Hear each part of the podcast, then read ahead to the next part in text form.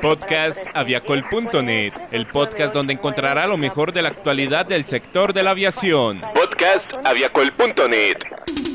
Bienvenidos al podcast noticioso de aviacol.net, hoy 12 de agosto del 2019, y a continuación nuestros titulares con las noticias más importantes de nuestro portal web. Copa celebra primer aniversario del Copa Club de Bogotá. Airbus inició fabricación del A220 en Estados Unidos. Viva Air anunció su ingreso al GDS para agencias de viaje. Aquí inicia el podcast noticioso de aviacol.net, el portal de la aviación.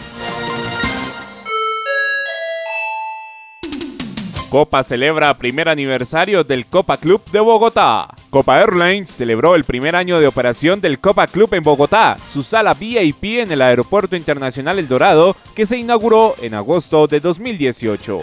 En el marco de su primer aniversario, la aerolínea hace un balance de las principales ventajas y oportunidades del Copa Club en Bogotá. En el primer año de operación, las ventajas y atributos que más han resaltado los usuarios han sido diseño y decoración. El Copa Club de Bogotá cuenta con un concepto innovador y revolucionario en el mercado de salas VIP en Latinoamérica ya que no es solo un diseño estándar, sino uno inspirado en una hacienda colombiana y con decoración alusiva a Bogotá. Exclusividad. Está pensado especialmente para los viajeros corporativos y de turismo, quienes se requieren de un espacio tranquilo para trabajar o para relajarse antes de sus vuelos, sin el caos y la multitud que caracteriza a otras salas VIP. Ágil, los usuarios han destacado que en el Copa Club no hay que hacer filas ni preocuparse por conseguir un puesto cómodo para ubicarse. El Copa Club de Bogotá ofrece a los pasajeros servicios tales como asistencia en reservaciones y asignación de asientos, internet inalámbrico de alta velocidad, completa selección de periódicos y revistas, estaciones de trabajo, centros de negocios, acceso a impresoras o centro de copiado, también cabinas telefónicas, espacios equipados con televisión satelital, numerosas tomas de electricidad que ofrecen la comodidad de cargar teléfonos móviles y otros dispositivos electrónicos, área de bar y área para guardar maletas. De acuerdo con Marco Ocando, director senior de mercadeo y business y comunicaciones de Copa Airlines, la invitación para todos los viajeros internacionales del aeropuerto El Dorado que aún no conocen el Copa Club es que vayan y vivan de primera mano la experiencia y para aquellos que ya lo conocen, que sigan teniendo en cuenta como la mejor opción para esperar las salidas de sus vuelos. Estás escuchando el podcast de aviacol.net, el portal de la aviación.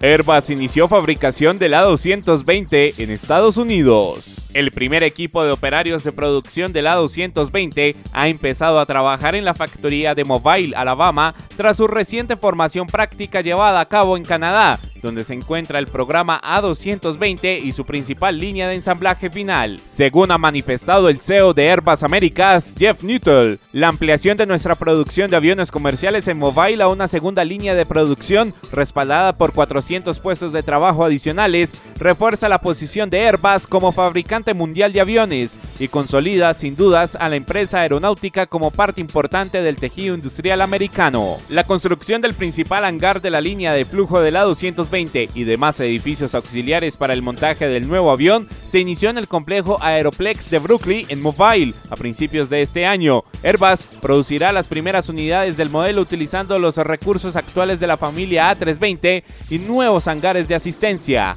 la entrega del primer A220 fabricado en Estados Unidos, un A220 Raya 300 destinado a Delta Airlines, está prevista para el tercer trimestre del 2020. Para mediados de la próxima década, la instalación producirá entre 40 y 50 A220 al año. Airbus mantiene desde hace ya tiempo unos lazos muy fuertes con Estados Unidos y los aviones Airbus operan con las mayores compañías aéreas del país. Airbus es además uno de los principales socios de las compañías y trabajadores del sector aeroespacial estadounidense. La compañía ha adquirido componentes y material de proveedores americanos por un valor de 48 mil millones de dólares solo en los últimos tres años y sostiene más de 275 mil puestos de trabajo en el país.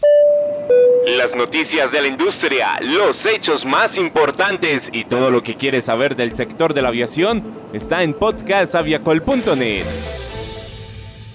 Viva Air anunció su ingreso al GDS para agencias de viaje. En el marco del Congreso Nacional de Agencias de Viaje y Turismo, ANATO, el CEO del grupo Viva Air, Félix Santelo, dio a conocer las oportunidades y desafíos que tiene como aerolínea de bajo costo. Además, extendió la noticia de que ahora hace parte de GDS, Global Distribution System, la herramienta de distribución global que permite estar en los sistemas de agencias de viajes alrededor del mundo para vender tiquetes dando visibilidad en más de 100.000 agentes de viajes. Según Félix Santelo, CEO del grupo Viva Air, en respuesta a la estrategia de aumentar nuestros canales de distribución y la visibilidad de nuestro inventario para atraer nuevos clientes como aerolínea de bajo costo, tenemos la visión de continuar expandiéndonos y garantizar que nuestros clientes tengan la mejor experiencia de viaje en la región, por lo que estamos muy emocionados de hacer que nuestro contenido esté disponible a través de la red de viajes más grande del mundo.